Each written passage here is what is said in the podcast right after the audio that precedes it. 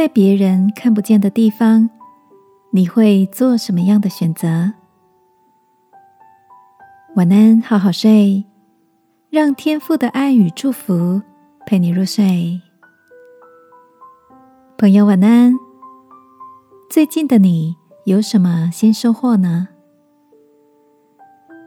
前两天看了一篇精彩的人物专访，受访者是一位外商广告公司的 CEO，在访问中分享了他历年来的几个知名广告作品，以及在产业剧烈的变动环境下，他带领公司连续十一年创下业界最高营业额的优异成绩。不过，最吸引我的，则是一段他跟朋友相约喝咖啡的日常生活描述。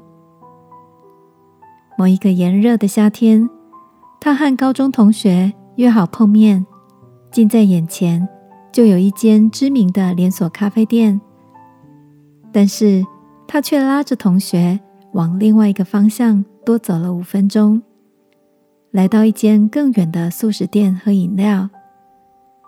为什么他要在大热天舍近求远呢？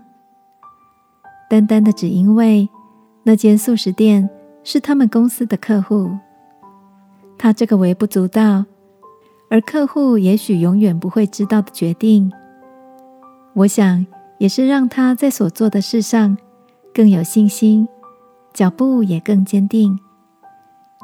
这让我想起圣经上的鼓励说。你既在最小的事上有忠心，可以有权柄管事做成。亲爱的，你也是那个忠心却不见得被人知道的人吗？相信从彼此言谈中，人们也会感受到我们的忠诚，而天父也喜悦你在微小事情上认真的态度哦。一起来祷告。亲爱的天父，求你帮助我在大事小事上能选择忠诚而良善对待。祷告，奉耶稣基督的名，阿门。晚安，好好睡。祝福你有个满心喜乐的夜晚。耶稣爱你，我也爱你。